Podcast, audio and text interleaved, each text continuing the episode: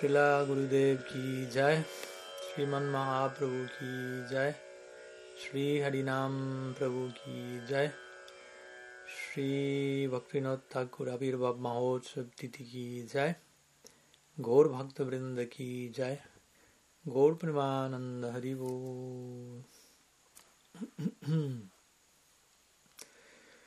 Bien, entonces muy buenas tardes a todos ustedes, que estén muy bien. Saludos. Desde el bosque, por decirlo así, donde me encuentro, por fortuna. Ojalá eso ayude de alguna manera a acercarnos al bosque de Brindavan, que es en definitiva un más que un lugar de residencia, un estado de conciencia, así que en ese intento estamos y para eso también nos encontramos hoy aquí reunidos, a ver qué tanto más nos podemos adentrar en el, en el bosque real. Ojalá hoy con, el, con, las bendiciones extras de Sila Thakur Bhaktivinoda en su sagrado día de aparición. Y bueno, básicamente como siempre vamos a estar, eh, como la mayoría de los domingos, recibiendo preguntas que puedan tener, consultas, temas sobre los cuales quisieran que, que conversemos, por lo que no sé si, si hay alguna pregunta, alguna duda, consulta, tema, pueden ya sea enviar el texto por chat o activar el micrófono y presentar su consulta en vivo, en directo.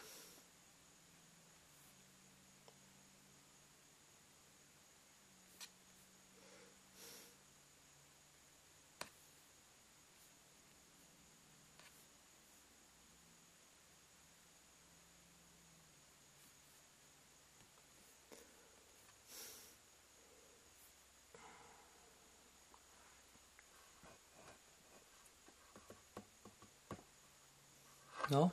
¿Ninguna pregunta hoy? Somos un grupo pequeño y tímido, parece ser también el día de la fecha.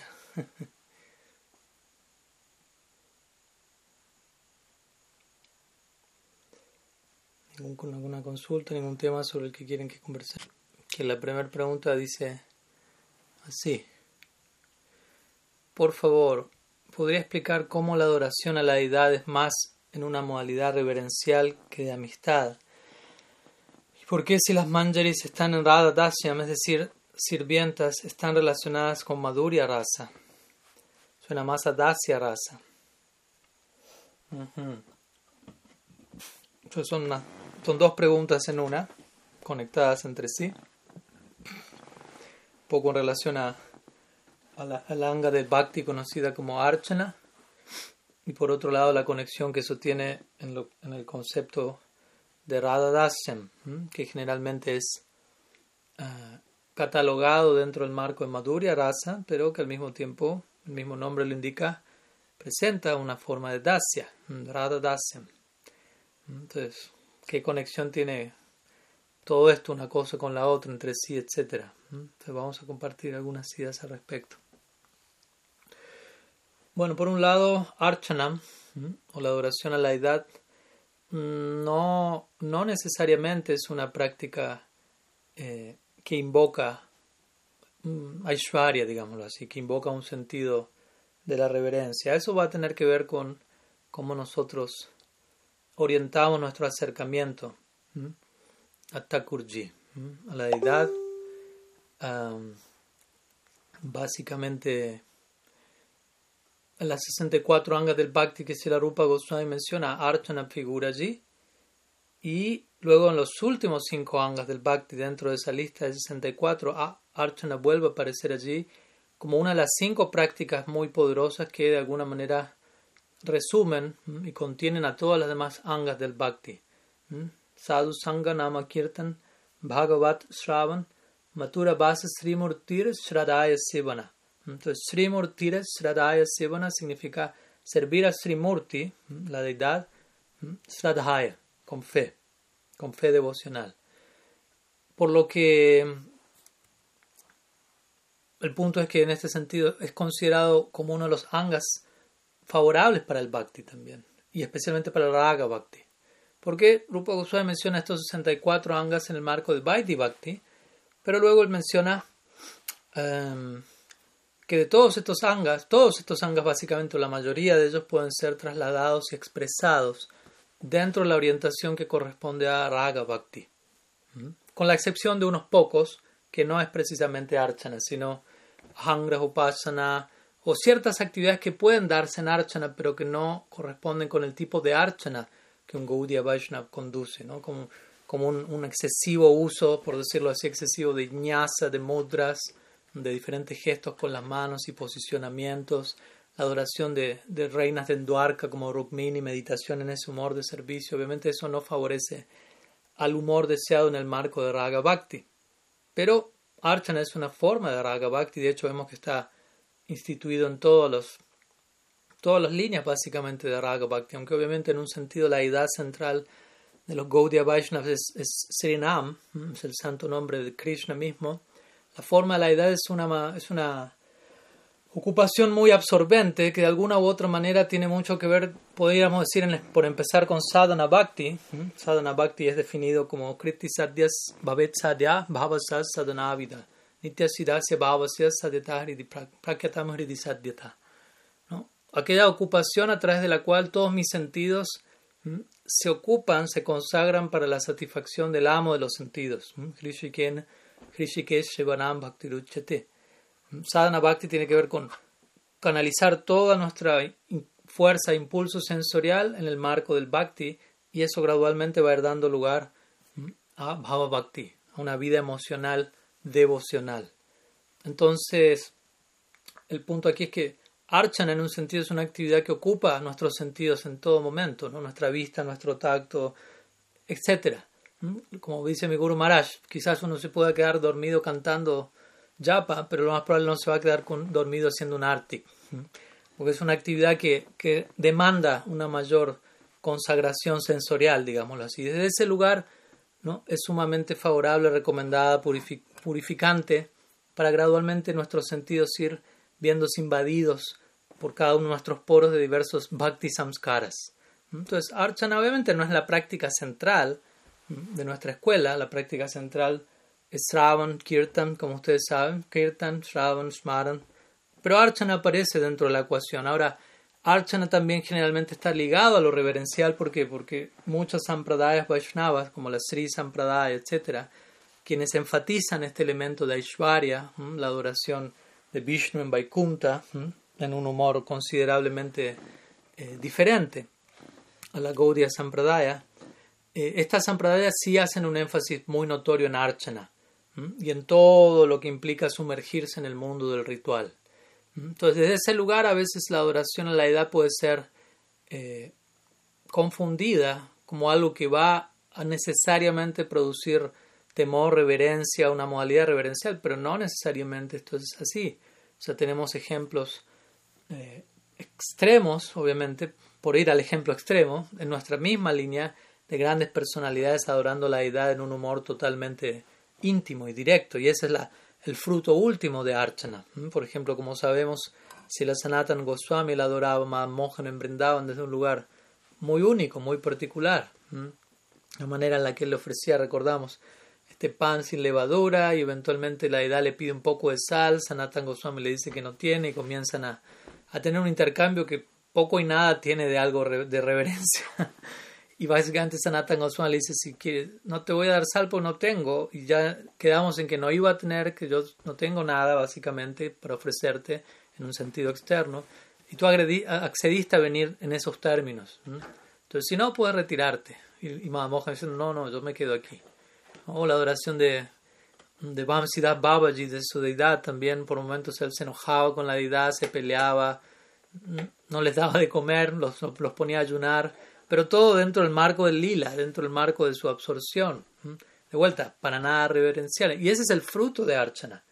El fruto de Archana es no crear una distancia entre mi persona y el objeto de adoración, sino más bien justamente lo contrario, acortar cada vez más esa distancia que ya existe allí.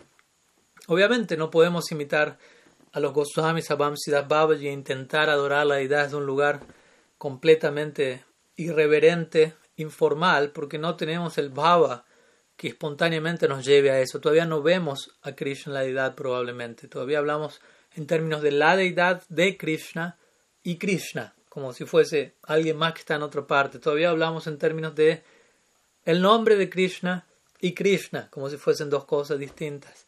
¿Mm? Y, y todo esto ocurre, ¿por qué? Porque todavía pensamos de nosotros mismos en términos de yo y Krishna, como algo separado.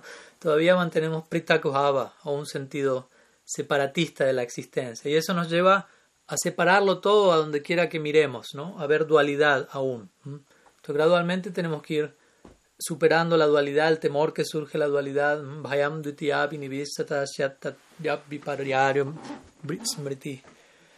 Entonces, sí, gradualmente, mediante el sadhana y el archana, bien conducido, si, o sea, el archana está diseñado de tal manera. Espero que voy a cerrar un segundo aquí. Está entrando el sol un poco intenso el archana está diseñado de tal forma que, que, justamente más que generar temor, reverencia, distancia, si es bien entendido, bien conducido, con el santo nombre de Krishna continuamente entre medio de nuestra adoración, todo eso va, va a generar cada vez una mayor cercanía con la deidad que estamos adorando. Y una mayor realización, a eso me refiero a cercanía, una mayor realización de la no diferencia de la unidad absoluta entre Bhagavan y Srimurti. Entonces, hay una forma, obviamente, de vuelta, si no tenemos la, la, apropiada orientación conceptual, vamos a confundirlo todo y, adorar a, Radha y Krishna como si fuesen Lakshmi Narayan en Vaikuntha, quién sabe qué. O vamos a adorar a cualquier deidad, a veces también veo devotos que en un altar tienen 15 deidades distintas que cuyos humores no combinan entre sí. Y y, se considera la idea cuanta más deidad es mejor, más misericordia, pero generalmente que eso no ayuda a uno poder no proyectar una, una adoración en una dirección específica, etc. Entonces eso por un lado. En el caso de la segunda pregunta, por decirlo así, la segunda parte de la pregunta es ¿por qué si las manjaris están en Radha Dasyam, es decir, sirvientas, están relacionadas con Madhurya Rasa? ¿Mm? Suena más a Dasya Rasa. Bueno, Manjari Bhav es una forma de Dasya Rasa. Estrictamente hablando, todas las, relaciones eh, que se encuentran en Brindavan, Dasya, Sakya, Vatsalya, Madhurya, todas son formas de Dasya, en el sentido de que la base es servidumbre.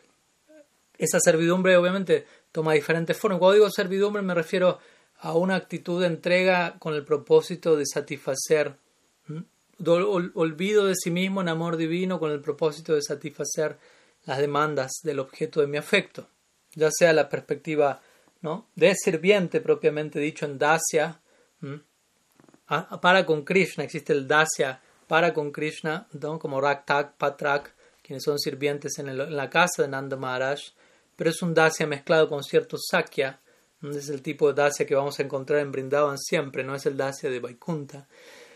¿no? O como o un amigo de Krishna Sakya, obviamente es un amigo, pero ahí obviamente vemos que hay diferentes tipos de Sakya y uno de los, uno de los cuatro divisiones de Sakya raza está también afectado por, por decirlo así, por un humor de Dacia. Son amigos que son menores de edad de Krishna y otros son sakas de la misma edad de Krishna, otros sakas que son mayores de edad de Krishna y cuyo Sakya está mezclado con cierto Vatsalya como amigo o hermano mayor. Obviamente luego tenemos Vatsalya propiamente dicho, pero Yashodananda en un, en un punto están, viven para servir a Krishna dentro de su marco emocional, dentro de su, psicología como padre, madre. Y en Madhurya Rasa, incluso las gopis, antes de ir a las manjari, las gopis como Sri Radha, Chandravali, Lalita, Vishaka, quienes tienen eh, unión directa con Krishna, todo eso es en el marco de, servidumbre. O sea, Srimati Radharani misma ya menciona a través de Krishnadas Kaviraj Goswami cuando Mahaprabhu habla del Sikshastakam, al final de, del Chaitanya Charitamrita se cita el Sikshastakam, y el último verso, el famoso verso Shlisha Vapada Ratam Pinashnumam, etc. Shirada allí expresa la más elevada cumbre del amor Diciendo, Krishna puede hacer conmigo lo que quiera, puede abrazarme, dejarme a un lado, aparecer, desaparecer. Y en la explicación de ese verso, Krishna Das Kaviraj parafrasea a Sri Radha y ella misma menciona, yo soy una sirvienta, yo soy una criada a los pies de Sri Krishna. Esa es mi, mi autoidentificación, así me considero. Aunque ella es la diosa de dioses, Brindavaneshwari, quien supera todo, quien es venerada por todas las damas celestiales, Sachi, Parvati, Saraswati, Lakshmi, todo, todo, todas estas formas del principio de Devi están subordinados a Sri Radha. Pero aún así ella se considera para sí misma una mera criada de Sri Krishna, una sirviente. Entonces, entendamos este punto, cada cual desde su respectiva posición está eh, eh, operando desde un, desde un tipo de dacia, de un tipo de humor. Y por eso es tan fundamental para nosotros entrar a Brindavan, primeramente accediendo por, por, la, por el portal del Gaura Lila. Yaya yatayat Gaura Padara Bindem, Bindeta Bhaktim Krita Punyarasi Tatat Sarpati Hridya Kashmat Radha Padambojas Sudamborasi, dice Prabodhananda Saraswati. En la medida que uno se sumerge en el océano del servicio a los pies del loto de Sri Krishna, en la medida que uno, Sri Gaura, perdón, Gaur Krishna Mahaprabhu, en la medida que uno se sumerge allí, uno emerge en el servicio a los pies del de Sri Radha. Entonces, es la forma genuina, ¿por qué? Porque en el Gaur Lila, nuestra relación con Mahaprabhu a todos por igual va a ser Dasya. Entonces, a través de ese Dasya, el cual podemos eh, experimentar, expresar en esta vida como sadhakas, ese Dasya mezclado con un Sakya, para con Gaura y para con Guru y Vaishnavas en un sentido, es ese mismo humor, es el que va a dar lugar a otra forma de Dasya, digámoslo de alguna manera, en el Braya Lila, que dependerá de la asociación que tengamos. ¿Mm? Entonces, las manjaris, yendo a este punto, como sabemos, la, la, la, la naturaleza de una manjari es servir a Sri más que buscar la unión directa con Sri Krishna, más que proporcionar placer y dar servicio a Krishna en la forma de sambhoga, de unión directa, ¿no? la, la, manera en la que ellas, la psicología de ellas es, no, el mayor, más placer que eso va a darle a Sri Krishna es que nosotras podemos servir a Sri a quien Krishna quiere servir, para quien Krishna vive, básicamente para servir. Entonces, de esa manera ellas satisfacen aún más incluso a Sri Krishna, aunque obviamente su interés central es en servir a, a Srimati Radharani. Entonces, es una forma de Dasya Rasa, pero entra en la categoría de Madhurya Rasa, estrictamente hablando. Porque pese a que las manjaris no tienen una atracción romántica directa para con Sri Krishna, están sirviendo a aquella Yuteshwari o líder de grupo que sí tiene esa, esa inclinación y que sirve a Krishna en ese marco, en este caso Sri Radha, y a través de ellas apegarse al servicio de Sri Radha y mimetizarse y compenetrarse con todo lo que pasa por dentro en ella y servir eso, ellas están tan enfocadas en esa dirección que lo que sea que Srimati Radharani experimenta, ellos llega a ellas en, un, en, un, en una versión, en, una, en un nivel o en otro, ellas experimentan todo eso, lo cual tiene que ver con Madhurya Rasa. Entonces, ellas reciben de esa manera un tipo de, de experiencia de Madhurya Rasa, aunque su, de vuelta, psicología es, nosotros somos dasis. Esa es la, la, oración de Raghunath Goswami. Sakyayati mamana mostu mamara sustura sustu satyam. Padabjayostava baradasyameva nanyat kadapi shamaye kiladiviyach. Él está orando Shirada por obtener el más elevado servicio a sus pies de loto que es justamente en el marco de ser una dasi, no una saki, una amiga. Aunque este dasia de las manjaris para considerada incluye un elemento de sakya, incluye una, amistad, una confianza, las manjaris se sientan a diario considerada en, su, en, su, en, su, habitación, en su cama, la decoran, las Shirada las llama a ellas por nombre de manera muy, muy íntima. Entonces, es un tipo de servidumbre en el marco de, es un tipo de servidumbre en el marco de Madhurya Rasa, como digo. Rupa Goswami menciona, este Madhurya Rasa es una categoría única, conocida como Bhavolas. De vuelta, a veces se conoce como Manjari Bhav, a veces se conoce como Radha Dasyam. Rupa Goswami lo conoce y lo llaman Bhavolas Rati, en donde, aunque Krishna es el Vishaya Alambana o el objeto de todos los humores, de todos los Stai en este, y generalmente el, afecto central que uno tiene por Sri Krishna es el Bhav y la relación con otros devotos se considera como un Sanchari Bhav o como un, un, éxtasis, una emoción transitoria que nutre idealmente al, amor que uno tiene por Krishna. Por lo tanto, y generalmente esa es la idea, ¿no? Uno, uno tiene afecto por otros devotos, en Brindavan estoy hablando, pero ese afecto y esa relación que los demás tienen por otros intensifica el afecto que todos ellos tienen por Krishna. Esa es la, regla general, pero en el caso de las manjaris es, diferente. El afecto central, en lugar de, que el afecto de ellas por Radha, que sería la amiga de Krishna, aumente su afecto por Krishna, en este caso se da en la, dirección inversa. Ellas tienen su afecto central por Sri, su afecto por Krishna incrementa su, su devoción hacia Radha y eso se vuelve el foco central. Pero en última instancia podemos decir que para las manjaris el objeto de adoración último son Radha y Krishna combinados, porque ellos tampoco es que les interesa Radha sin Krishna. Ellas quieren a Krishna, pero junto a Sri Radha. Tampoco quieren a Radha sin Krishna. Entonces la, meta, básicamente el objetivo de la vida de ellas es unirlos continuamente. ¿no? Eso se conoce como Yugal, Yugal Bhajan, una adoración en el marco de, proporcionar el éxito, digámoslo así, a la pareja divina. Así que bueno, de alguna manera eso se, podría explicar.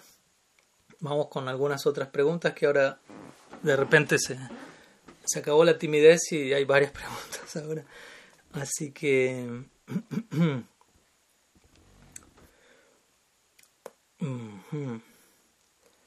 A ver, bueno, hay varias preguntaron algo por Facebook y también están preguntando algo por aquí. Vamos a ir una por cada lado. Por aquí en el chat pregunta Ayodhya Dam Dasi. Si uno estuviera con deseos de instalar deidades en el hogar, ¿cuáles serían las recomendadas? Gaura Nitai. Bueno, no hay un. O sea, no hay un. Una deidad recomendada de forma unánime. Eso tiene que ver más bien con la afinidad de uno o la no afinidad que uno. Quizá uno no tenga una afinidad definida y sobre esa base se determine algo. O quizás sí uno tenga una afinidad definida y sobre esa base se determine algo o el guru de uno tenga una afinidad definida que uno no tiene y de ese lugar el guru va, a recomendar algo ya que generalmente esa es la línea, ¿no? Si un discípulo no tiene una afinidad definida en su vayan, lo más probable que la afinidad que eventualmente tenga sea la que su guru tiene. Entonces, desde ese lugar el guru va, va a direccionar la adoración del discípulo en, la dirección que él, o ella misma está, está vivenciando. Entonces, Gornitai son deidades que obviamente en ese sentido cumplen un, propósito muy, muy amplio, en el sentido de que, como mencionamos hace un rato, hablan del Gorlila y el Gorlila, el punto de entrada es el Gorlila y, y a través de un Dasya raza que todos vamos a compartir. O sea, no es que tengo Gornitai y, y en qué humor los adoro. Obviamente, si uno avanza aún más, quizás uno ya, por dar un ejemplo, alguien tiene una una inclinación a esa Sakya rasa. Entonces Gornitai van a ser adorados, pero también van a ser concebidos como Krishna Balaram en el Gor Lila. Entonces va a haber una cierta orientación a esa adoración, etc. Pero en un sentido más introductorio, genérico, Gornitai representan el regalo del Sankirtan y el regalo del Yuga Dharma que Mahaprabhu viene a entregar, especialmente de la mano de Sri Nityananda Prabhu. Entonces, obviamente, con esto no estoy diciendo ni una cosa, o sea, no voy a decir aquí en la respuesta, claro, por las dudas esta deidad o esta otra deidad. no, soy yo quien para decidir eso, pero, pero, y también, bueno, uno tiene que ver, también adorar una deidad no es algo tan, tan simple, o sea, puede ser simple, pero la idea es que también sea algo que uno entienda por qué lo hace, de dónde lo hace, cómo hacerlo, sin que eso tampoco tenga que ser necesariamente algo extremadamente complejo ni, ni intimidante, pero, pero buscar un balance, ¿eh? esto lo digo más para todos en general, no solo para quien hace la pregunta. Porque a veces también se puede volver algo fácil eso, ¿no? Por ejemplo, recuerdo en la época de Sila Prabhupada, eh, mi Guru me cuenta que, él, que nadie tenía deidades en el hogar, únicamente existían las deidades que había en el templo y los devotos, como que eso ayudaba a tomarle más el peso. Y en el hogar ellos tenían imágenes, fotos de las deidades del templo entonces ellos iban al templo, tomaban darshan, adoraban la deidad, etc. En su hogar tenían las fotos.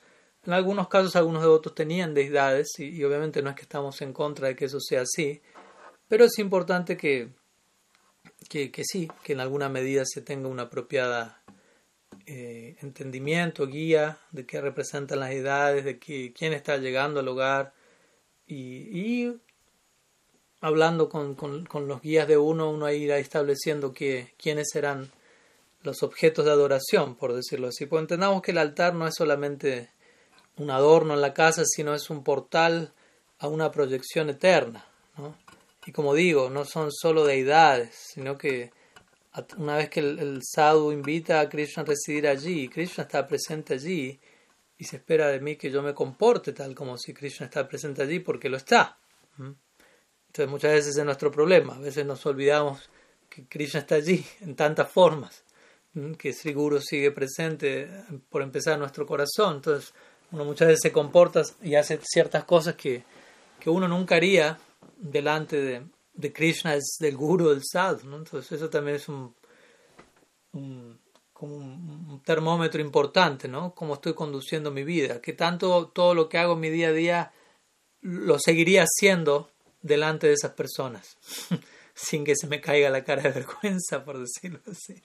No como de vuelta, no como una cosa de temor ni de presión, sino como, como algo natural de realmente cada vez vivir una vida menos dual posible, ¿no? Donde siempre sea la misma persona, dependiendo, sin importar el caso, ¿no? Pero bueno, no me quiero ir para ese lado. Entonces sí, Gornitai representan una, una entrega muy amplia, muy generosa, muy universal, que obviamente con el tiempo tendrá que volverse específica en una dirección o en otra también.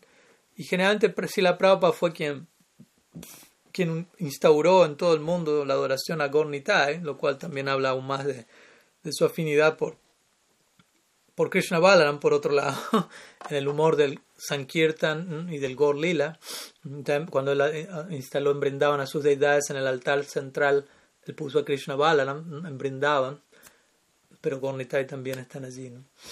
Entonces, sí, Gornitai suele ser una opción. A veces Gornitai, a veces está Mahaprabhu. Después hay tipos de adoración más específicos en el marco también del Gor Lila, como Gor Gadadar, pero eso ya tiene más que ver con, con ciertos practicantes que tengan una orientación hacia maduria, raza o elementos así, ¿no? Así que esa sería un poco la respuesta general. Obviamente no es, no es aquí el momento para uno entrar en, mayor detalle, pero, pero sí, Gornitai puede ser una de las opciones, ¿no? Pero de vuelta, todo tiene que estar bien, bien en su lugar, por decirlo así, ¿no? Eh,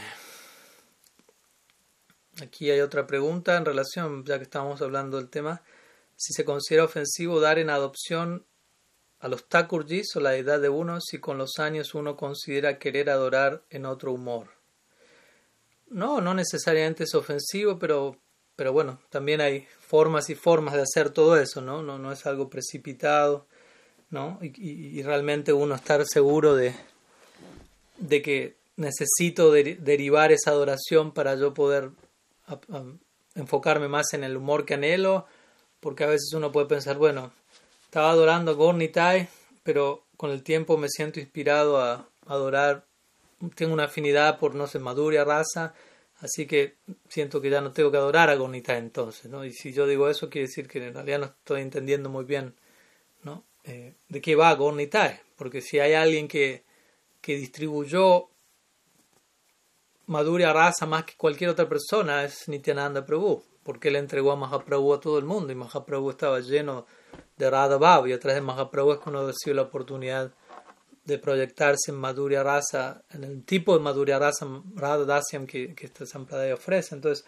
también digo esto porque es importante tener la concepción correcta, ¿no? Quizá uno dice, no, Gornita no voy a considerar una deidad de Radha y Krishna o de Gorgadadar porque tengo esa afinidad, pero en realidad si uno estudia el Shastra va a ver que, que igual de todas maneras no podemos pasar por alto a Gornitai, ¿no? y no podemos pasar por alto a Nityananda Prabhu. Hay varios versos en Chaitanya Bhagavat donde se menciona aquel que rechaza la adoración de Nityananda mm, no va a poder obtener la, el refugio de Gadadhar. ¿no? Gadadhar es Shirada en el Gorlila. Y versos que dicen a la inversa, ¿no? aquel que no concibe debidamente a Gadadhar Pandit, mm, no hay mucha esperanza de, de, de obtener la gracia de Nityananda, etc. Entonces, de vuelta, no, no digo que no, pero hay formas y formas de que esto acontezca, ¿no? Y, y, de qué manera y quién va a recibir esa adoración y cómo yo voy a... Todo eso tiene que ser hecho con bendiciones de los Vaishnavas de por medio, ¿no? No, no debe ser un como un, un, un, impulso independiente, porque uno también tiene que tener la,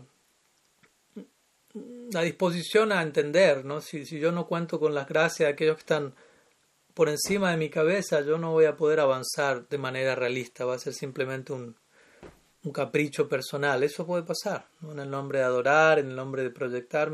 Aunque si hay algo real, obviamente, que, la idea es que haya algo real, pues la idea es que el proceso funcione y sintamos cada vez más una afinidad en una dirección o en otra.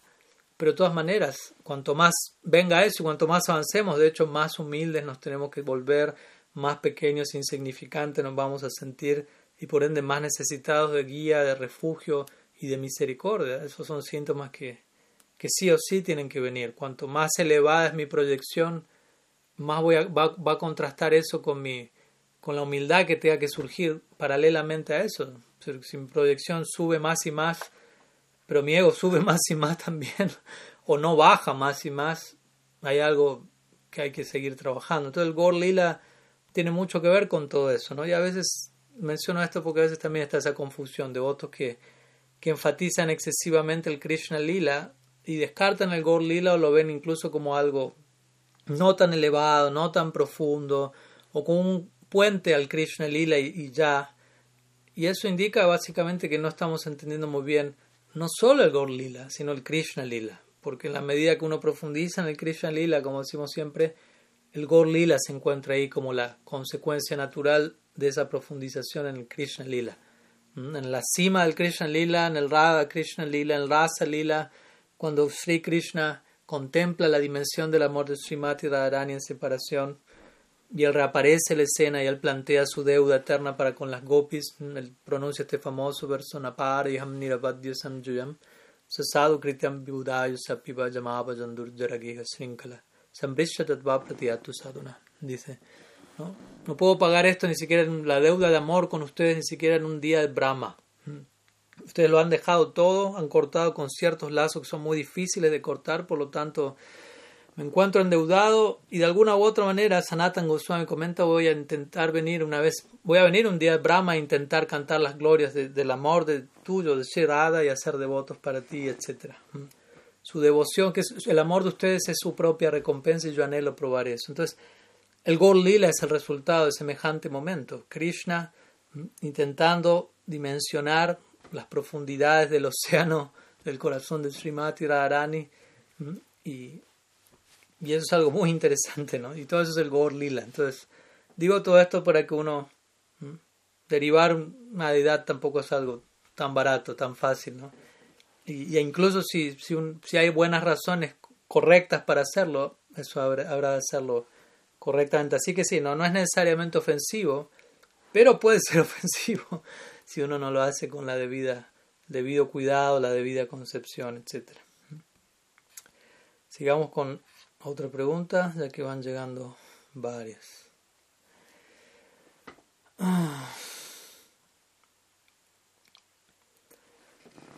Ahora, a ver, tengo la, la pregunta de Carolina Fesa, dice, ¿podría compartirnos algunas palabras acerca de la actitud progresista que deberíamos adoptar según instruye Srila Bhaktivinoda Thakur. Pues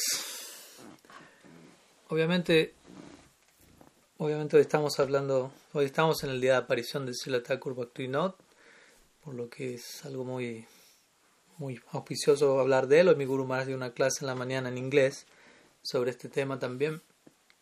Eh, y bueno, sí, si hay alguien, si hay una marca característica registrada de, nuestra línea, es, entre otras cosas, eh, el, espíritu progresivo de, de Bhakti no Thakur, ¿no? que, que, ha caracterizado a, a, nuestra linaje de una manera tan particular hasta el punto de que, es conocido como Bhakti Not Paribar. ¿no? Recibe su nombre en, honor, digámoslo así, a esa personalidad llamada Bhaktivinoda Thakur. Ahora, obviamente esto es algo, él exhibió, o sea, Bhaktivinoda Thakur, como quizá ustedes saben, él nació en India, pero en un marco de educación occidental, ya que la India estaba dominada por Inglaterra en esos tiempos y él recibió una educación occidental. Mi Guru Maharaj llama Bhaktivinoda Thakur la primera persona convertida al Gaudiya Vaishnavismo el primer occidental convertido al Gaudiya Vaishnavismo, aunque él no es occidental, pero fue criado como un occidental, ¿no? Y, en ese momento, y eso fue una ventaja muy especial porque a la hora de proyectar el Gaudiya Vaishnavismo hacia el resto del mundo. Bhaktivinoda Thakur poseía una visión y un conocimiento y una interacción con el mundo occidental, aunque él nunca salió de India, pero él, fue criado como tal, él interactuó con pensadores como Thoreau o, Emerson y otros, él envió, escribió en inglés, eh, bueno, no voy a hablar todo, toda la clase, a estar hablando de Bhaktivinoda Thakur, pero, pero el punto es que él fue alguien bien progresivo en el sentido de que él yo lo resumiría en, su famosa definición de Saragrahi Vaishnava. ¿no? Vaishnava significa aquel que toma la esencia de algo y que no se queda atascado en, la forma externa que eso pueda tomar. ¿no? Ese da el ejemplo de, de, si alguien le tira un hueso a un perro, el perro va a salir corriendo detrás del hueso.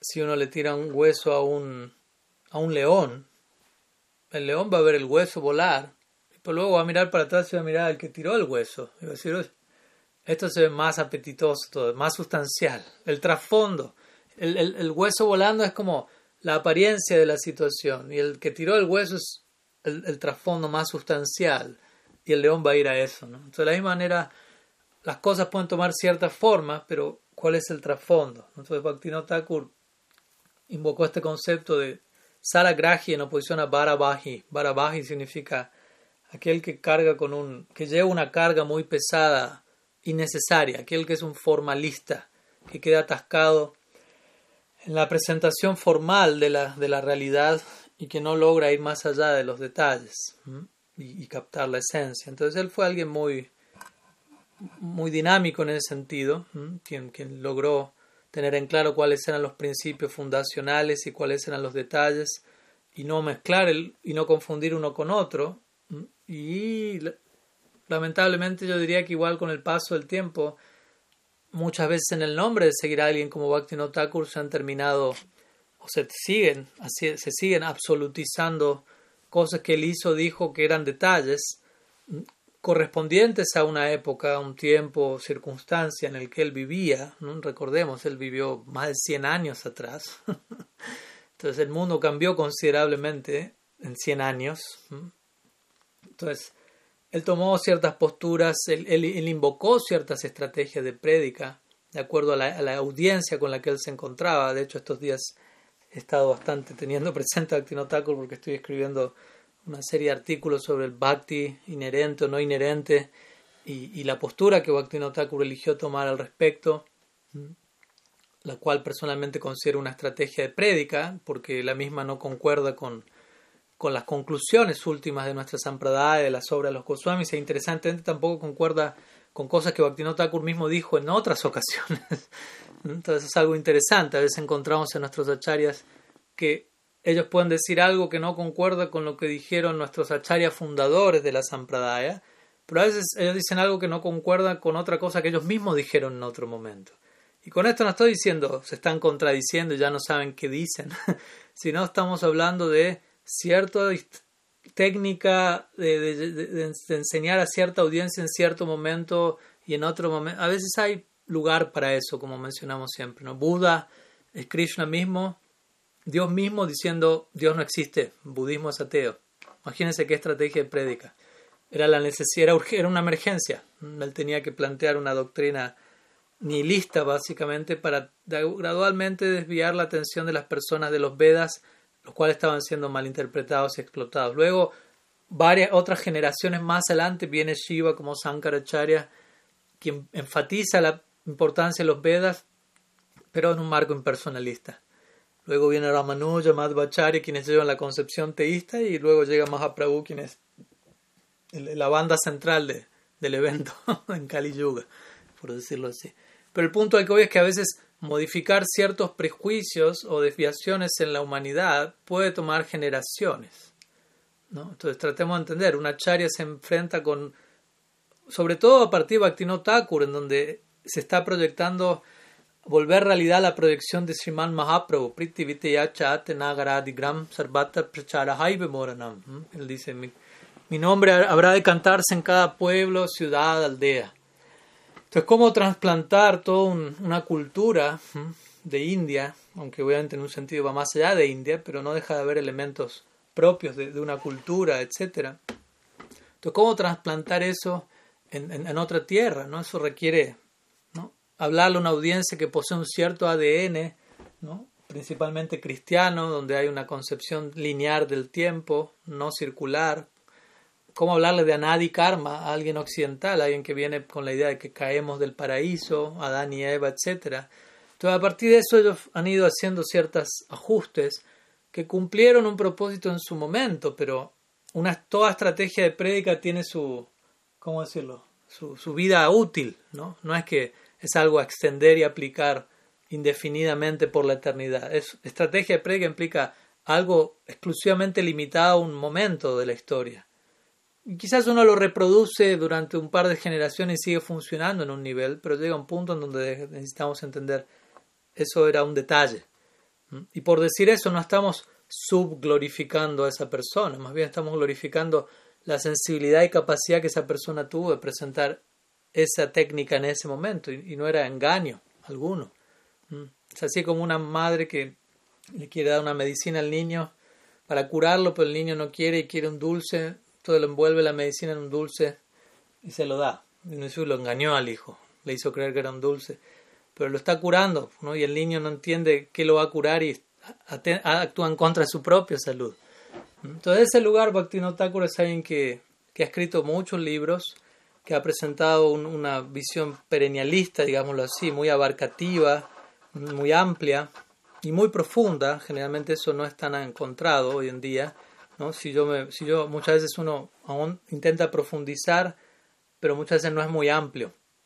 Uno, uno ahonda en su propia tradición, pero no tiene mucha capacidad de, de abarcar, de tomar enseñanza de otras direcciones, de entablar diálogo, ¿no? pero ahonda en su propia dirección, en su propia tradición. Hay lugar para eso aunque estrictamente hablando, si uno profundiza en el Gaudiya mismo tendría que ser amplio. Y si uno es amplio, tendría que ser profundo, porque también el nombre es ser amplio, termino sacrificando la profundidad y termino, como dice el dicho, el que mucho abarca, poco aprieta. Termino diluyendo el mensaje y mi presentación termina siendo más bien algo de, ¿cómo decirlo? De autoayuda, un discurso de autoayuda que en un nivel ayuda a ciertas personas, pero eso no es Gaudiya Vedanta. Eso no es ni siquiera necesariamente algo espiritual ni trascendental. Eso puede ser algo meramente emocional, psicológico. Y como digo, no digo que eso no sea necesario para algunos, pero eso es muy diferente a, Harikata, por decirlo así, a, Bhakti Yoga. ¿no? O sea, es importante no confundir, y uno puede decir prédica. Hay diferentes tipos de prédica, diferentes niveles de prédica. Entonces, y en el nombre de ser amplio igual siempre nos tenemos que mantener ahondando nuestra práctica. Entonces Bhaktivinoda Thakur era alguien así, él era muy amplio, pero él era alguien muy intenso y profundo y comprometido con su práctica, ¿no? Al mismo tiempo siendo un ciudadano del mundo, por decirlo así, él fue grijasta hasta casi sus últimos días, unos pocos años antes de partir de este mundo, él aceptó Babaji, pero él estuvo casado teniendo casi 15 hijos, trabajó casi toda su vida en el gobierno, y al mismo tiempo él llevaba un sadhana ejemplar, ¿no? En las su biografía se menciona eh, los horarios que usaba, ¿no? Con un reloj de bolsillo para seguir todo perfectamente, ¿no? Entonces yo diría que, que la manera de ser progresista en el espíritu de Bhakti Thakur, bueno, más que principalmente yo diría es encontrar a alguien que esté representando ese espíritu hoy, ¿no? Alguien que, que descienda, por decirlo así, de su paribar y, servir bajo el refugio de esas personas y y atrás de esas personas entender qué forma va a tomar el ser progresivos en este momento en particular de la historia, en esta situación específica del mundo, de la comunidad Gaudia, qué, se va, qué, va, qué significará ser progresivo en este momento, porque si no uno quizás termina haciendo copy-paste de qué Bhaktivinoda hizo y cómo, y justamente ser progresivo no es hacer un copy-paste de nada, sino ser sensible para darme cuenta cuál es la necesidad del momento. Pero vuelta, eso requiere profundidad, requiere práctica, requiere realización, porque si yo me quiero volver muy amplio sin tener una... Eso, eso pasa a veces, ¿no? Hay practicantes que dicen, no, el Gaudiya Vedanta no me, no me atrae tanto porque siento que por, si, si, profundizo como devoto me pierdo de tantas otras cosas, de otras tradiciones. Bueno, eh, no entendió muy bien qué es profundizar como devoto. Bhaktivinoda Thakur él menciona que cuanto más uno profundiza en la práctica, uno va a apreciar todo y todo a todos cada vez más. Y al mismo tiempo, por no ahondar en una práctica y tomar un poco de todo superficialmente, me pierdo de ahondar en una práctica también, ¿no? O sea, no es que por, por a, tratar de abarcarlo todo, abarco todo. No es posible. O sea, no es que me puedo volver plenamente cristiano, plenamente Sri Vaishnava, plenamente Gaudiya, plenamente... No, en un punto tengo que decidir en qué dirección quiero profundizar. Y en, en esa profundización debo procurar ¿no? En el camino no estar despreciando nada, no estar descartando nada. Y estar abierto a...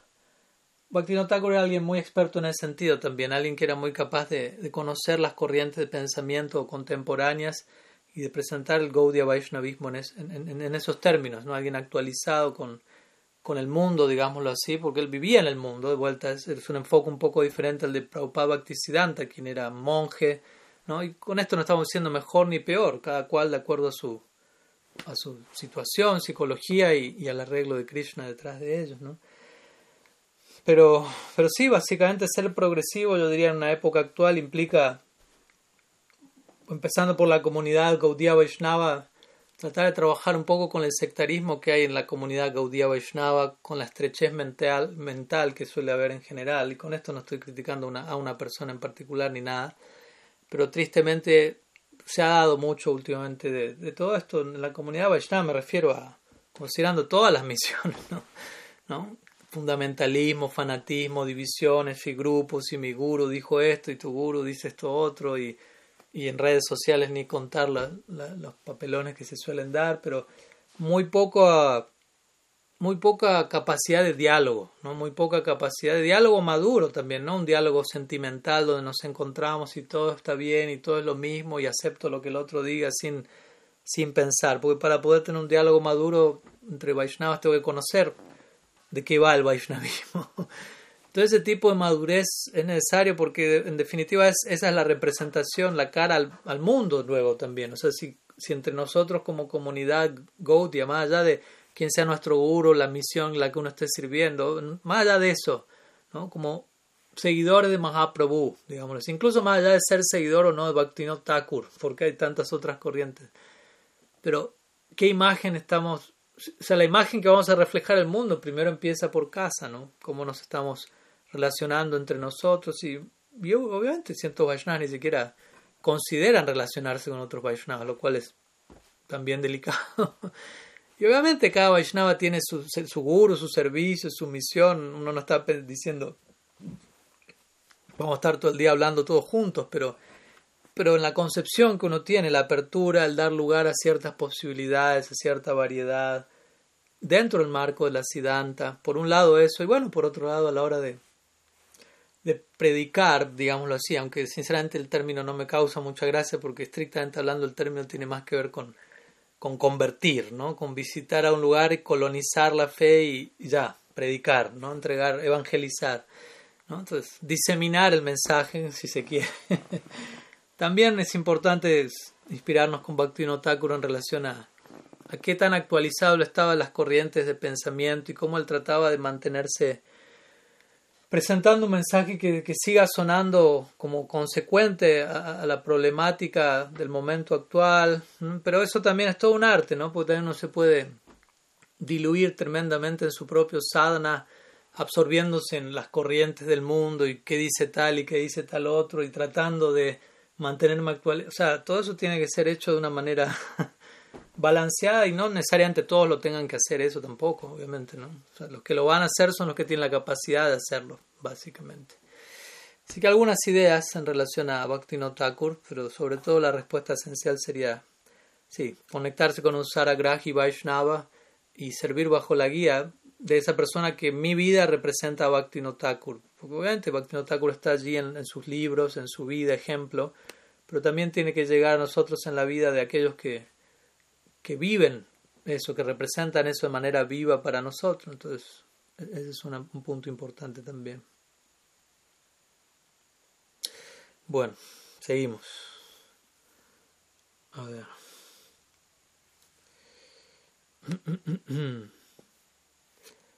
ver.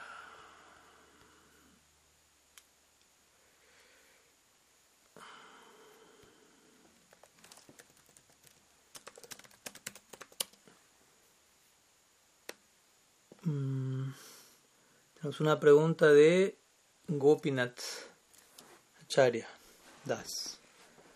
Dice Maharaj, ¿qué pasa cuando Sri Radha encuentra a Krishna bajo el árbol Imlitala?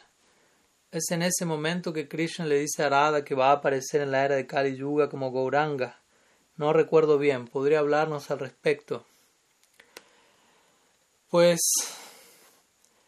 sí hay un lila narrado al respecto. Hace poco un, devoto, un discípulo de Sila Bhakti Tirtha Maharaj, Radha se, conoce, se llama él, él escribió un libro sobre el tema, un libro pequeño, pero un libro al fin, en inglés, pero que narra no solo el pasatiempo, sino que habla de todo, todos los diferentes elementos en relación a, Imlitala. Es un libro sobre Imlitala. Imlitala es un, bueno, es un árbol en verdad, pero es una, un área, digamos así, un templo hoy en día en Brindavan, muy cerca del Yamuna, un templo importante, muy conocido en Brindavan, que está ahora a cargo de, de, una rama de la Gaudiya Mat, seguidores de Bhakti creo que Bhakti Vilas, no, Bhakti uh, Goswami Maharaj, ¿cómo es el nombre? Bhakti, uh, Saranga, Bhakti Saranga Goswami Maharaj, si no me equivoco. Eh, están a cargo del templo, es un templo muy, muy bonito. Y allá hay un árbol que se conoce como Imlitala. Eh, a la entrada del templo o sea, primero está este árbol y luego está el templo. Y allá hay una deidad también interesantemente de Mahaprabhu, pequeña, como Sanyasi. Generalmente uno no ve deidades de Mahaprabhu como Sanyasi, pero bueno, allí hay una deidad de Mahaprabhu como Sanyasi conmemorando el hecho de que Mahaprabhu estuvo allí cuando él visitó Brindavan. Como ustedes saben, Mahaprabhu intentó visitar Brindavan en varias ocasiones sin tener éxito al respecto Intentó tres veces, la tercera fue la vencida, como dice el dicho.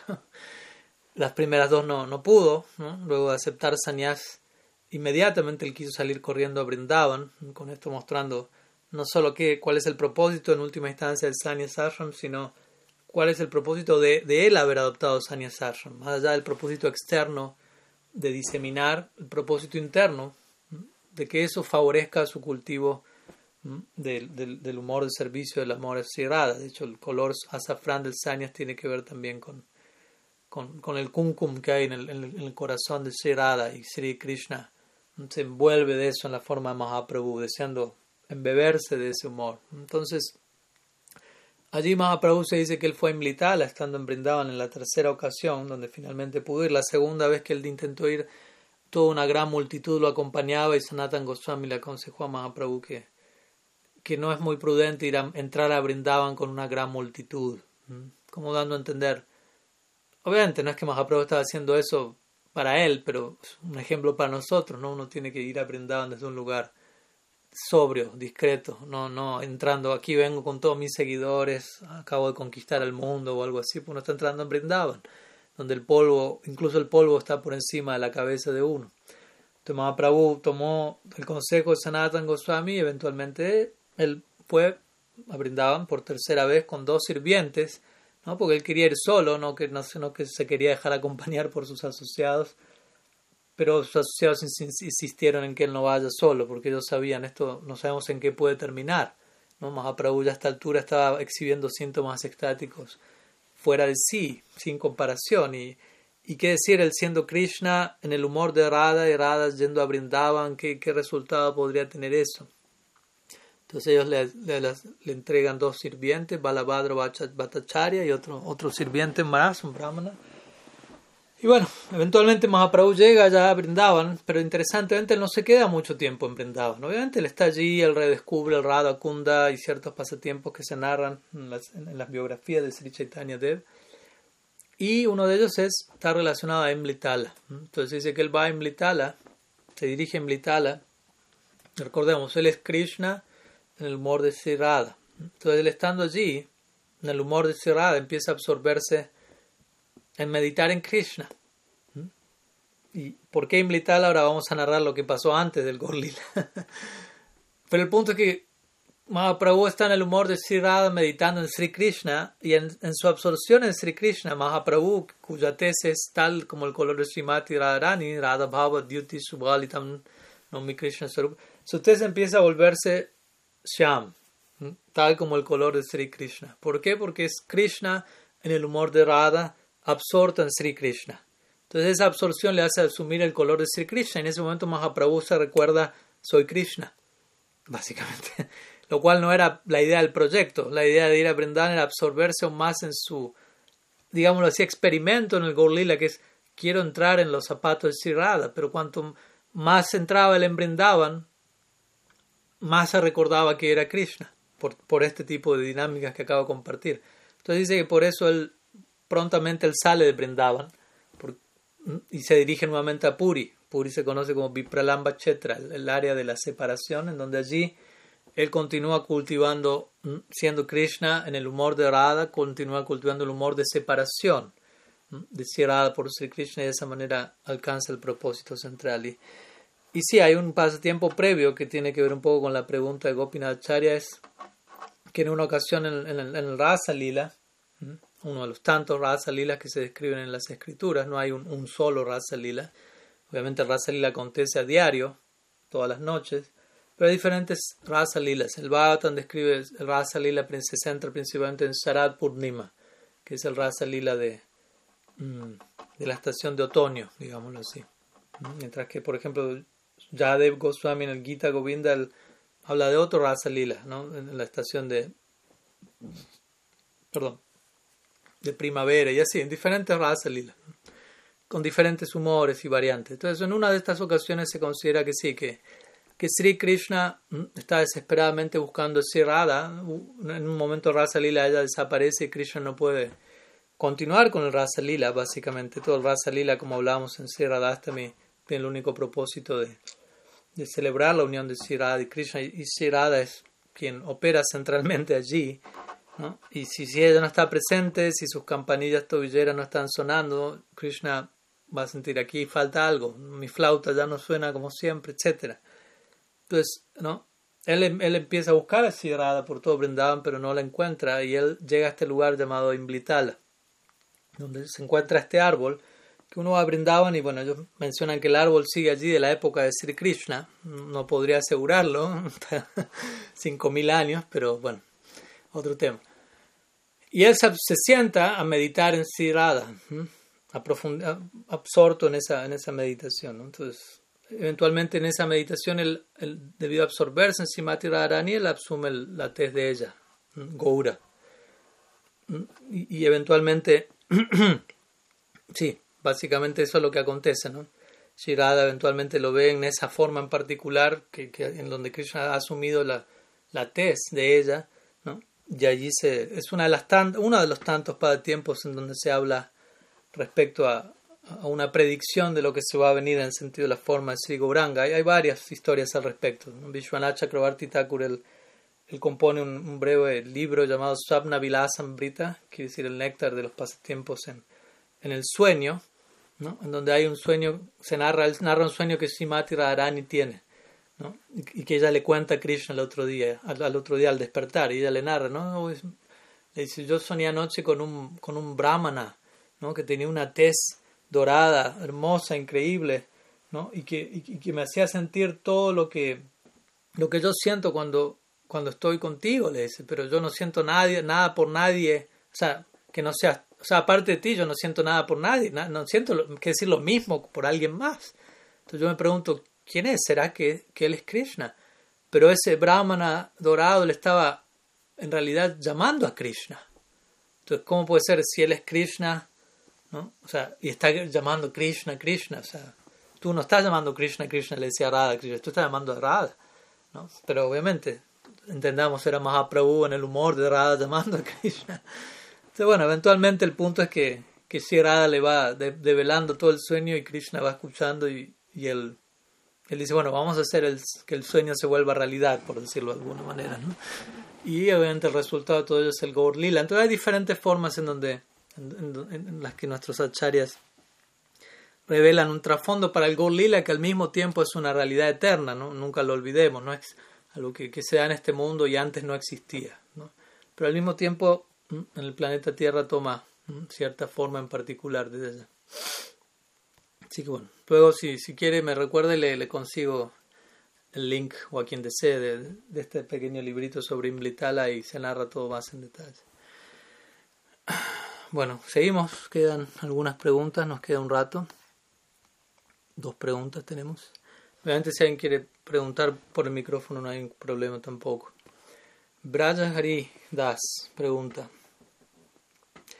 He escuchado en charlas de Srila Tripurari Maharaj que Bhaktivinoda Thakur y Prabhupada Bhaktisiddhanta expresaron una frustración al final de sus vidas respecto a la prédica. ¿A qué se debe esta frustración? bueno,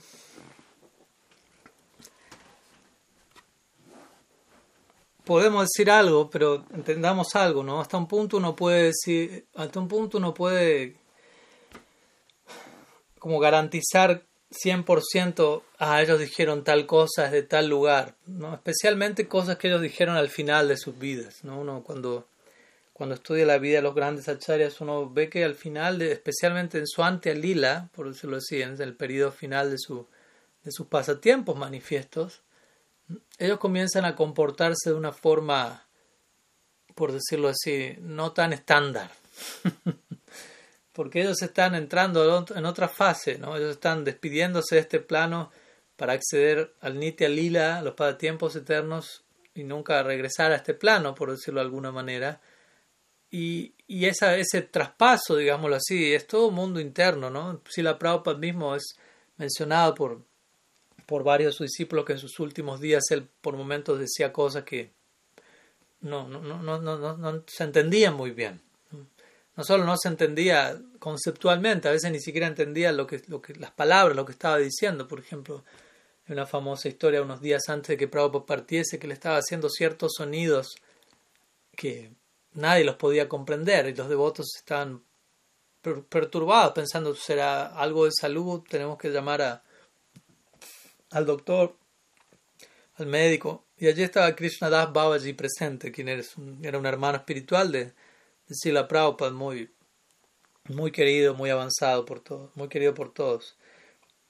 Y él en ese momento le dijo a sus discípulos, no, no, no, no, no hay ningún problema aquí, no hay que llamar a ningún médico. Él en este momento está entrando al mundo espiritual. Y externamente eso se expresa en la forma de algo aparentemente inentendible para algunos, pero como vemos, entendible para aquellos que tienen el ojo para captar con visión interna qué está pasando realmente. Entonces, similarmente, así como Mahaprabhu mismo en su Lila, obviamente Mahaprabhu es Mahaprabhu, pero no deja de sentar un precedente, se comportaba de una forma donde ya no podía ser una figura pública, digámoslo así, debido a a, qué tan efervescente era lo que estaba pasando dentro de sí, como eso capturaba su ser del todo, él ya se encontraba dentro del Gambira sin poder interactuar tan normalmente como antes lo hacía, en cierta medida con nuestros diferentes acharyas en su, en su recta final, digámoslo así, algo de esto va ocurriendo. Entonces, digo esto porque, porque quizás en esos momentos ellos dicen algo como lo que aquí se pregunta y uno hasta un punto quizás sepa realmente desde dónde lo dijeron, con qué intención, con qué sentimiento. Obviamente podemos hacer algunas conjeturas al respecto, pero bueno, básicamente uno por un lado podría decir, en esa etapa, de vuelta, no es una sola cosa, ¿no? Entendamos eso, no es, ay, bueno, ¿por qué? ¿Cuál es la razón única de? ¿no? Por un lado, un devoto avanzado en el, en el estado último de realización, prema, como mencionamos siempre, implica alguien que está muy avanzado en humildad. Y humildad, Sanatan Goswami la describe como sentirse de lo más bajo cuando uno es de lo más elevado. No es algo fácil eso. Primero no es fácil ser elevado y segundo no es ser elevado no es, y sentirse el menos elevado, aunque sea el más elevado. Entonces eso es verdadera humildad, no es una, un ajuste mental o algo forzado, sino que es algo natural que surge al yo estar cada vez más y más cerca de lo más grande, de lo más profundo. Naturalmente voy a comprobar más y más mi propia insignificancia. Tengo que estar dispuesto a pagar ese precio. Entonces, en ese marco, en esa extrema humildad, una charya va a expresarse en sentimientos como no hice nada, por decirlo así. Mi misión quedó incompleta. De hecho, Bhaktivinoda Thakur dijo eso al cierre de su vida. Me estoy yendo a este mundo con mi trabajo sin haber finalizado, sin haber cumplido con mi misión. Como en un humor de lamentación. Tú no puedes decir, uy, no terminó pobre, ¿no? En realidad nosotros no vamos a decir eso, él va a decir eso. ¿no? Él puede decirlo desde su humor, pero nosotros debemos entender desde dónde lo dice y más bien glorificar eso. Más bien él hizo todo lo que tenía que haber hecho y más, pero como diría Prabhupada, en su misericordia él dejó algo por cerrar para que nosotros tengamos un servicio a los pies de él. ¿Mm? Eso por un lado. Por otro lado, podríamos decir, bueno, Prabhupada Bhaktisiddhanta, ¿Mm? en este caso, quien condujo toda una prédica muy sistemática, ¿no? a diferencia de Bhaktivinoda en el sentido de Bhaktivinoda él escribió numerosos libros, condujo Namahatas, programas que él mismo bautizó Namahatas, mercado del nombre, principalmente en el marco de ser el Grijasta con otras familias. Pero Bhaktisiddhanta Sarvati Thakur institucionalizó eso en otro nivel, por decirlo así. Bhaktivinoda Thakur tenía un, un, plan en mente, un plan de difusión, siguiendo lo que Mahaprabhu mismo había predicho, Bhaktivinoda Thakur comenzó a interactuar con Occidente a través de cartas, en la forma de escribir libros en inglés, de instruir a Bhaktisiddhanta Sarasvati Thakur como su heredero espiritual. Y Bhaktisiddhanta Sarasvati Thakur llevó eso a otro grado de, concreción. ¿no? Y él estableció 64 monasterios en toda la India, lo cual hasta, ese momento no había un solo monasterio dentro del marco del Gaudiya Vaishnavismo. Los sadhus que existían renunciantes vivían cada cual en su Vayan Kutir, en Brindavan, en Navadvip, en Jagannath Puri, en los dams clásicos del Gaudiya Vaishnavismo. Pero Bhaktisiddhanta Thakur estableció monasterios en Calcuta, ¿no? en, en, las embajadas de Kali Yuga de, ese momento, lo cual era algo sin precedentes, ¿no? 64 además, ¿no? con monjes activos publicando periódicos que a diario se entonces, realizando un profundo trabajo de diseminación, obviamente al mismo tiempo enfatizando la ocupación en Kirtan, el sadhan, el vayan, pero eventualmente con el tiempo comenzaron a haber también problemas como, como todo lo ligado a lo relativo de este mundo, ¿no? Una institución no deja de ser algo que en, algún nivel tiene, va, va, a expresar algún grado de contaminación por tener que ver con, con algo de este mundo, no deja de ser algo necesario. No así como uno dice, bueno, llevo el, agua en un vaso, el vaso es lo secundario, pero es necesario. Toda la institución no es la esencia, el aspecto formal, legal, pero todo ese mundo en un nivel para algo, sobre todo, qué decir para algo como lo que Bhaktisiddhanta tenía en mente, era necesaria una estructura. Pero con el tiempo, como sabemos, hubieron casos en donde, por ejemplo, él estableció este templo de mármol, eh, Bhagwasar en Calcuta, un templo muy, muy hermoso. Y en hoy en día hay muchos templos de mármol en la India. Entonces, si uno dice un templo de mármol es como, bueno, uno más.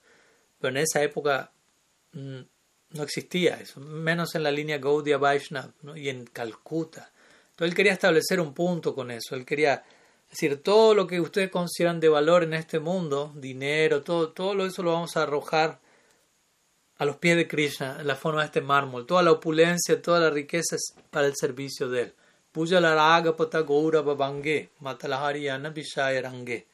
¿Mm? Nosotros seguimos el sendero de Raga Marga de los habitantes de Brindavan, pero la manera de seguir eso, la manera particular que le estipuló fue vamos a consumir todo el tiempo la energía, la potencia sensorial y arrojar a los pies de Sri Krishna la forma de consumir nuestro tiempo y energía diseminando su mensaje. De esa manera la mente y los sentidos van a quedar capturados y gradualmente uno va a poder absorberse más y más en meditación de Sri Krishna.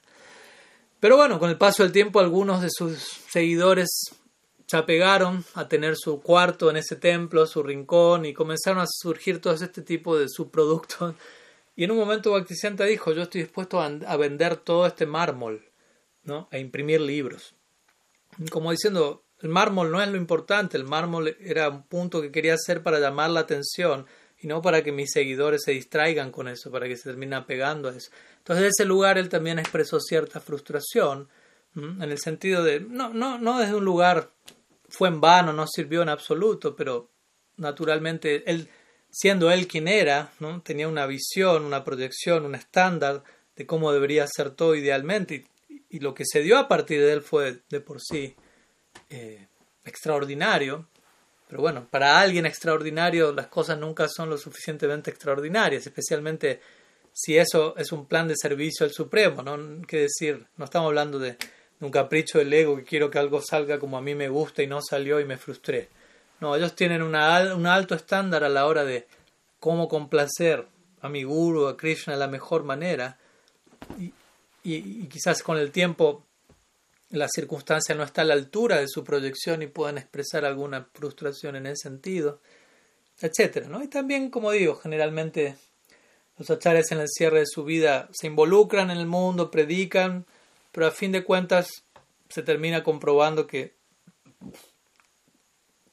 que en última instancia siempre va a haber alguna relatividad en todo eso, siempre va a haber algún problema, y con esto no lo digo para dejar de hacerlo, pero tengamos en cuenta, ya están entrando en la fase final de su vida, se están absorbiendo en Vayan, ya están dejando a un lado todas las responsabilidades de diseminación que cumplieron durante buena parte de su vida. Entonces, desde ese lugar quizás se expresan algo, entrando más y más en su vida de Vayan, en su proyección eterna, pero de vuelta hay que entenderlo y no, no simplemente imitar. Ah, ellos dijeron eso, expresaron eso, entonces vamos a frustrarnos de todo lo que es prédica, vamos a hablar de en contra de eso y, que se prendan fuego todos los ashrams porque no, no, no es así, ¿no? Entonces uno tiene que, que contextualizar todo este tipo de, este tipo de declaraciones.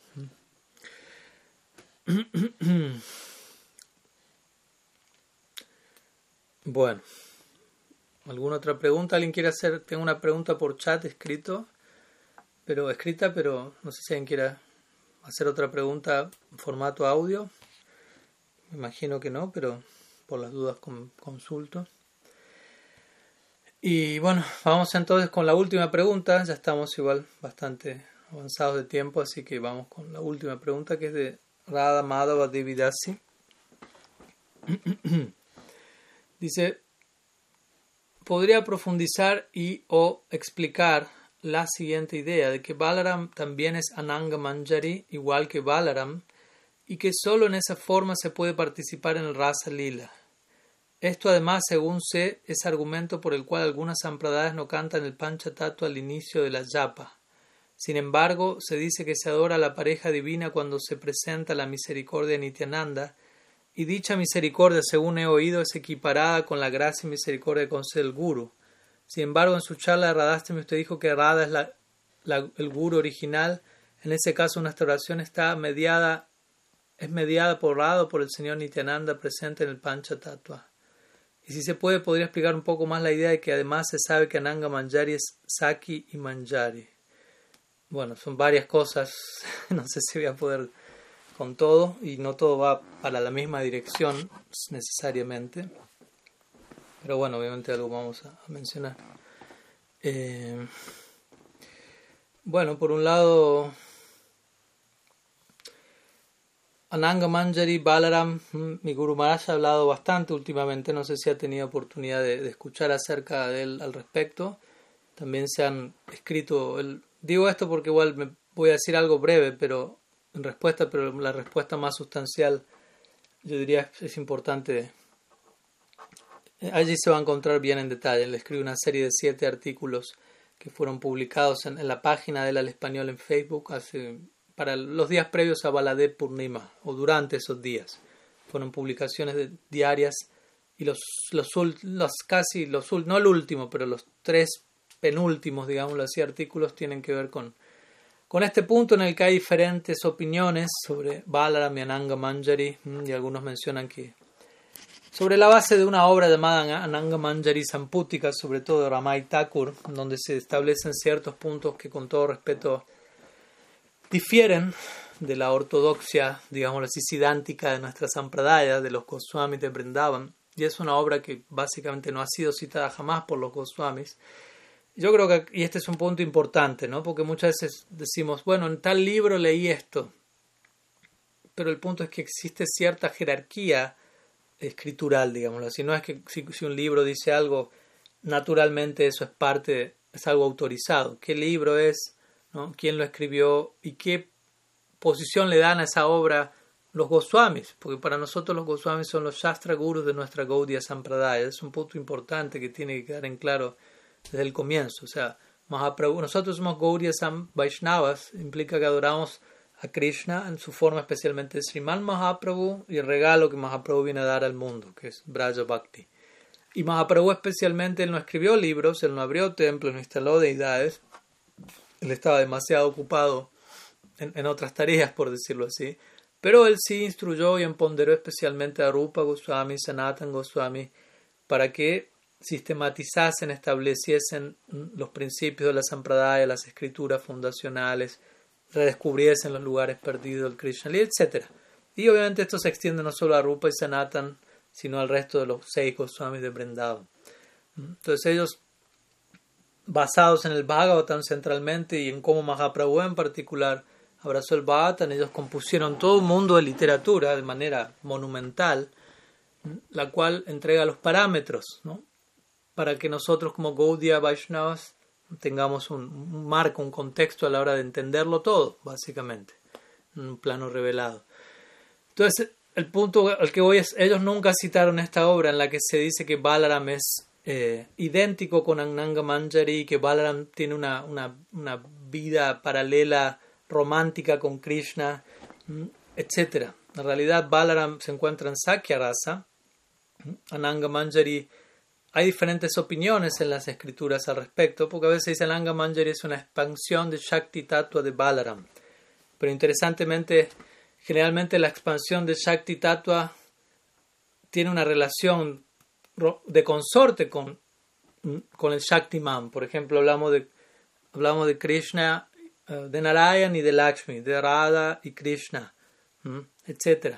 Pero Ananga Manjari, si es el Shakti, digámoslo así, de Balaram, pero ella no tiene un vínculo romántico con Balaram, de hecho lo tiene con Krishna. lo sabemos. Entonces es una situación peculiar que requiere cierto análisis y ese análisis en detalle lo van a hacer estudiando estos artículos que les recomendé. Pero en, pocas palabras es... En, gran parte también yo siento que esto viene de una idea de, de, un sentimiento de necesidad y con esto ligo un poco lo que dije al comienzo hoy de, cierto fanatismo conceptual, donde a veces los devotos dicen, bueno, Manjari es lo más elevado de la Gaudiya Sampradaya y por ende todos tienen que estar en Manjari Bab y todos están en Manjari Bab, incluso Balaram, incluso Nityananda, todos están como una manera de, ¿no? De, de, ellos mismos justificar su propia fe todavía no muy profunda, en donde todos tienen que estar en lo mismo que a mí me inspira, una cosa por el estilo, ¿no? Y si, alguien está en otra cosa, es inferior, está desviado, etc. La fe débil requiere un enemigo, como se dice. Todo el punto es, Balaram no está en Madhurya Rasa. Balaram es el hermano mayor de Krishna, su relación central con Krishna es Sakya. En un sentido, uno puede decir el Sirva Krishna en Madhurya Rasa, al, al, al, quedarse con sus amigos, los amigos de Krishna, mientras Krishna se, se dirigen al mediodía a encontrarse con Ciudad de las Gopis junto a unos pocos Priyanar Masakas, y el hermano mayor cubre, sabe lo que está pasando, pero se queda, obviamente no va a estar presente allí con, con Krishna porque él, las Gopis se inhibirían ante la presencia del hermano mayor. Entonces, en ese sentido, eh, no entendí bien lo que dice aquí, que solo en esa forma se puede participar en el Rasa Lila. Eh, después, en relación a al Panchatattva Mantra. Sí, yo he escuchado que algunas escuelas no cantan el Panchatattva Mantra, quizás cada cual tenga sus razones. No estoy con esto diciendo que, están equivocadas, más bien me gustaría conocer las razones, pero en este caso muchas veces se... no, en realidad la forma Nanga Manjari Balram participa en el Rasa Lila, yo personalmente no, no concuerdo con, con esa idea porque, o sea, de vuelta, viene esta idea de que todos tienen que estar en el Rasa Lila. ¿no? Pero Balaram es el hermano de Krishna. ¿Cómo el hermano de Krishna va a estar experimentando relación conyugal? Está satisfecho con la relación que tiene establecida con Krishna. ¿no? Si no sería rasa basa, una mezcla inapropiada de velocidades. ¿no? Ahora, si uno quiere decir, bueno, Ananga Manjari es una expansión del Shakti de Balaram, ahí ya estamos hablando que, hasta un punto es algo establecido de manera, aunque es algo aceptado en términos generales en la, en la comunidad Vaishnava, eh, no es lo mismo que decir Balaram está allí directo. ¿Mm? Eh, pero bueno, por otro lado, en relación al canto del Panchatato mantra, de vuelta, muchos, yo he escuchado decir de otros, no, no cantamos el Panchatato porque eso es una... El Maha Mantra tiene que ver con Radha y Krishna en Brindavan y el Panchatato es otro humor y, y, y, y, es raza basa, perturba el humor de Brindavan. Y si realmente Alguien dice, sí, yo personalmente no concuerdo, porque como explicamos hace un rato, cuanto más uno profundiza en el Krishna Lila, uno emerge en el Gor Lila. Entonces, desde ese lugar hay una conexión entre uno y el otro, y uno recibe el Maha Mantra a través de cómo Mahaprabhu lo cantó, cómo él lo concibió, cómo eso llega a nosotros. Entonces, es una manera especial de tenerlo presente. Ahora, si en cierto linaje eso no se acostumbra por X razón, tampoco es que tiene que ser hecho de manera unánime pero si se hace o no se hace, que sea con la razón correcta. A eso me refiero, ¿no? Eh, ¿Qué más? Relación a, Radharani siendo el guru original. Bueno, Balaram se dice lo mismo, dependiendo del departamento. Si Radha tiene que ver más con, con el departamento de Kama Rupa Bhakti y Balaram, Nityananda Balaram son dos formas de decir lo mismo, con el departamento de Sambandha Rupa Bhakti, presidiendo sobre diferentes tipos de relaciones en relación a Krishna. De vuelta, Balaram principalmente es ligado a Dasya, Sakya y Vatsalya, siendo él amigo de Krishna Sakya, pero hermano mayor Vatsalya y actuando como sirviente de Krishna Dasya. Vemos, no, no se le adjudica tanto el rol de Madhurya, eso queda reservado para Sirada. Entonces ambos en ese sentido son considerados como guru original, que es como una forma de decir ellos presiden sobre esos intercambios amorosos.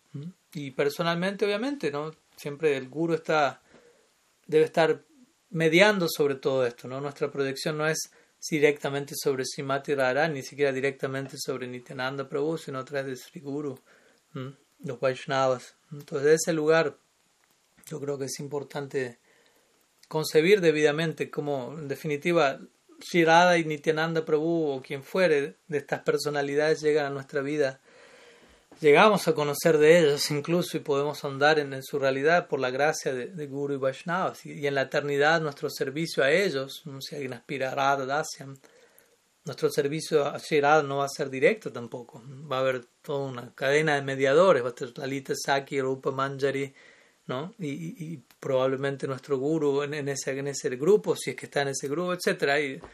¿no? Pero el punto es, el Vaishnavismo es indirecto, en las palabras de, de Siddhar Maharaj. ¿no? Ese, es el, ese es el lenguaje de la trascendencia. Todo es implícito, todo requiere saragrahi, ¿no? requiere volvernos más y más esencialistas. Sí, bueno, algunas ideas al respecto. Recomiendo, como digo, que puedan leer en detalle este, esta serie de artículos. Ahí se aborda interesantemente todo esto en relación sobre todo a, a, Sri, a Sri Balaram. Y eventualmente también en la medida que el devoto progresa, naturalmente quizás haya una mayor afinidad en una dirección u otra. Si un devoto tiene afinidad por, por Sakya naturalmente mm, Baladev va a ser una figura prominente, pero Shirada también lo va a ser de una forma u otra, porque Shirada es prominente sí o sí, especialmente si el Sakya Bhava tiene que ver con Priyanarma Sakya. Y si hay una inclinación por Manjari Bhav, naturalmente la figura de Srimati Radharani va, va, va, a destacar, pero al mismo tiempo eso no implica que uno vaya a, descartar a Baladev o a descartar a nadie. ¿no? Es un punto importante ¿no? en el nombre de, de, tener una afinidad y estar inspirado en una dirección. Eso no implica que voy a, a, descartar al resto de la comunidad, por decirlo así, a descartar al resto de Brindavan, a los demás devotos, al Gora Lila, mi guru.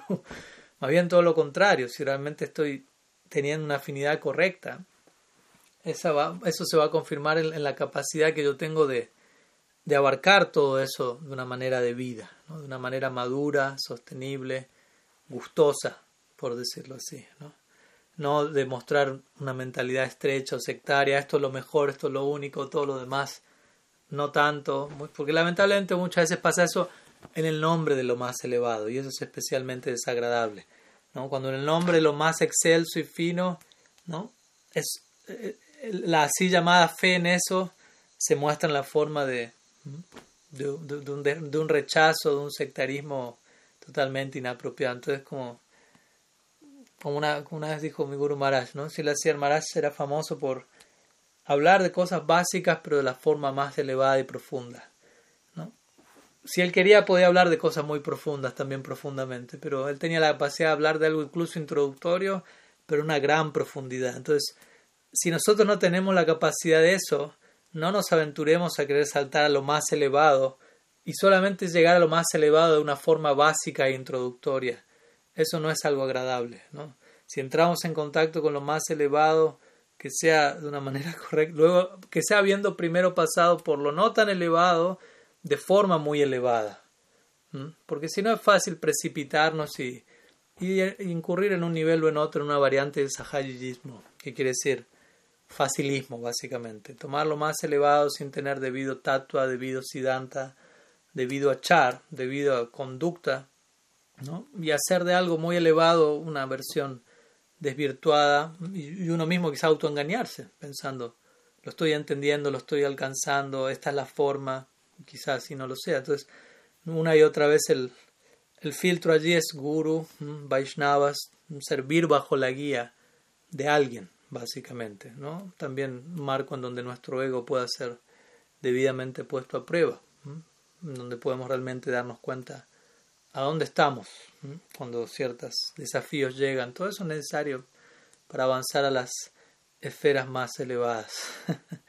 y las pruebas van a llegar, quédese tranquilo, para, para que, no nos engañemos y veamos dónde estamos y a dónde queremos estar. Así que sigamos orando con sinceridad y todo, todo va a ir llegando a su debido momento.